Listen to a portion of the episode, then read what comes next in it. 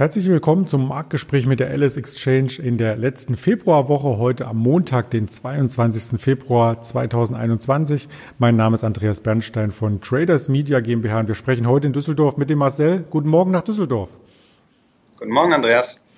Ja, schön, dass du für das Gespräch so strahlend äh, bereitstehst. Wir hatten ja am Freitag auch den Markt relativ strahlend, denn wir konnten die 14.000 zumindest kurzfristig zurückerobern, schlossen nur wenige Punkte darunter. Wie sieht denn das Ganze heute am Montagmorgen aus?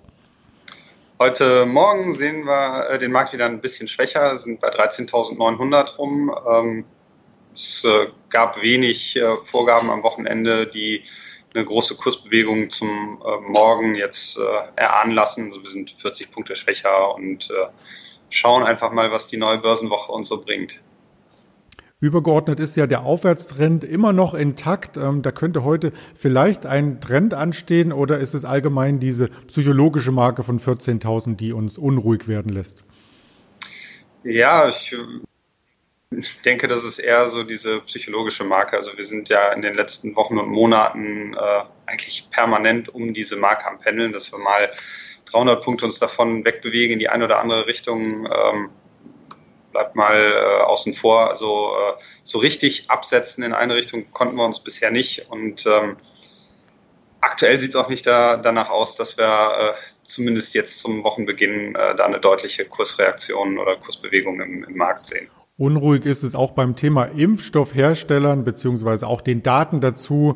Ähm, das Robert Koch Institut veröffentlicht ja jeden Tag ähm, quasi die infizierten Zahlen und auch den Reproduktionswert. Und wir möchten heute auf zwei Aktiengesellschaften schauen, die eben hier am Wochenende für Schlagzeilen sorgten, indirekt, weil eben die Impfstoffe genauer unter der Lupe standen. Und das wäre im ersten Fall quasi die BioNTech. Richtig. Äh, BioNTech, ähm, eigentlich auch so ein Dauerkandidat bei uns, ähm, natürlich äh, auch dem, dem aktuellen äh, Top-Thema in den Nachrichten geschuldet, ähm, Covid-Infektionen.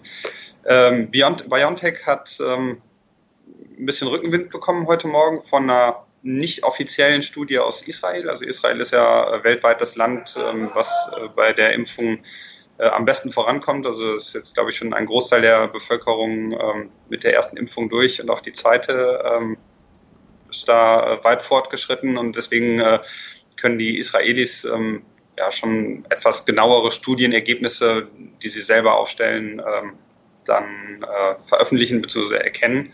Und ähm, da ist jetzt eine nicht bestätigte, also inoffizielle Studie rausgekommen, dass der BioNTech-Wirkstoff, also BioNTech Pfizer, ähm, nochmal eine deutlich höhere, einen deutlich höheren Wirkungsgrad hat, als ähm, das von BioNTech äh, angegeben wurde. Also die haben ja irgendwas mit 95 Prozent äh, in den Studien angegeben und äh, die Israelis gehen äh, sogar bis zu 99 Prozent, also je nachdem, was man da, ähm, welche Daten man da heranzieht. Ähm, und äh, ja, das äh, gibt der BioNTech-Aktie heute Morgen deutlichen Aufwind. Also ist einer unserer Top-Umsatzbringer an der Börse und äh, ja, lässt äh, Gutes erahnen, zumindest ähm, was äh, die Wirksamkeit dieses Mittels und äh, das in, in den Griff bekommen der Krise ähm, bedeutet. Auf der anderen Seite stellt das natürlich die Impfstoffhersteller so ein Stück weit in Schatten, die nicht mit diesen Zahlen aufwarten können. Und da gibt es schon einige Impfzentren, ähm, die Impfstoffe übrig haben und die stammen dann von AstraZeneca.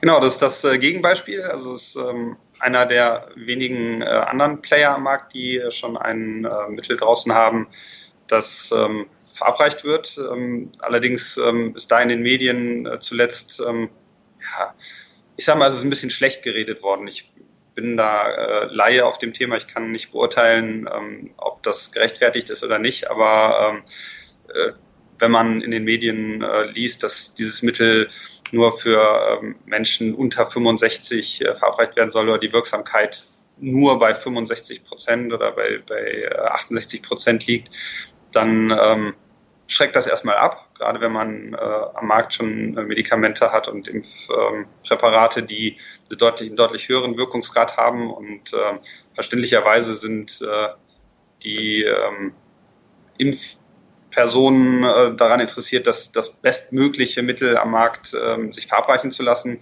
Und das ist im Moment äh, BioNTech und das AstraZeneca-Mittel ja, versauert so ein bisschen in den Regalen. Also da gibt's ähm, auch schon Berichte, dass äh, da Impfdosen übrig bleiben, dass die jetzt anderweitig irgendwie äh, vergeben werden, also nicht äh, bei den äh, Impfgruppen, die eigentlich dafür vorgesehen waren am Anfang. Und äh, das ist so ein bisschen Ladenhüter geworden. Was äh, für BioNTech natürlich heißt, dass ähm, deren Mittel noch stärker nachgefragt wird und die Kassen da weiter klingeln dürfen. Das hatten in den Medien auch schon einige Hausärzte gesagt, dass sie AstraZeneca-Mittel nicht verimpfen möchten. Das schlägt sich natürlich direkt auf den Aktienkurs nieder, der auf dem Niveau jetzt notiert wie vor einem Jahr im April, trotz eines Gegenmittels. Das ist schon ein bisschen kurios, oder? Ja, das ist wirklich. Gut, AstraZeneca ist ähm, natürlich auch ein äh, deutlich größeres Unternehmen als BioNTech. Ähm, wir haben viele Medikamente am Markt und ähm, das Covid-Medikament wäre dann nur ein kleinerer Baustein in der Gesamtpalette. Aber nichtsdestotrotz äh, ist es schon erstaunlich, dass ähm, die Aktie davon so gar nicht profitiert in letzter Zeit. Ja, die wird äh, sozusagen von oben nach unten etwas äh, durchgereicht, was man auch bei einigen äh, Bauteilen von Boeing sagen muss. Das ist jetzt etwas böse formuliert vielleicht, aber es gab einen Vorfall in Denver, wo wirklich Flugzeugteile vom Himmel gefallen sind in Vorgärten. Es ist niemand verletzt worden. Insofern kann man noch mal mit einem ähm, schmunzelnden Auge vielleicht auf diese Story blicken, die aber durchaus Nachwirkung für das Unternehmen hat, denn zum Beispiel Japan hat ja hier ein Flugverbot verhängt. Wie sieht's denn bei Boeing aus? Äh, Boeing äh, kommt einfach nicht aus den negativen Schlagzeilen raus. Also wir hatten ja im vergangenen Jahr ähm, schon das Desaster mit äh, einer Flugzeugbaureihe, die monatelang am Boden bleiben musste, weil sie ähm, irgendwas mit dem, mit dem Höhenruder bzw. Mit, mit Strömungsabriss äh, nicht in den Griff bekommen haben. Ähm, das hat der Boeing-Aktie extrem geschadet. Also im Hoch bei äh, knapp 400 Euro sind sie dann auf unter 100 äh, gefallen. Zusätzlich kam Druck äh, auf äh, das Unternehmen, weil äh, der Reiseverkehr eingeschränkt oder zum Erliegen gekommen ist. Ähm, die Fluggesellschaften mussten alle sparen, haben Bestellungen zurückgezogen, also bei Boeing sowohl äh, als auch bei, bei Airbus. Und ähm, ja, das hat der Aktie in den letzten Monaten äh, und, ja, im letzten Jahr sehr geschadet. Ähm, jetzt wieder ein Dämpfer ähm, mit, mit den abfallenden Flugzeugteilen, mit brennenden Triebwerken. Das äh, lässt einiges an äh, Vertrauen verspielen und ähm, die nächsten Wochen sind für Boeing, glaube ich, relativ schwierig.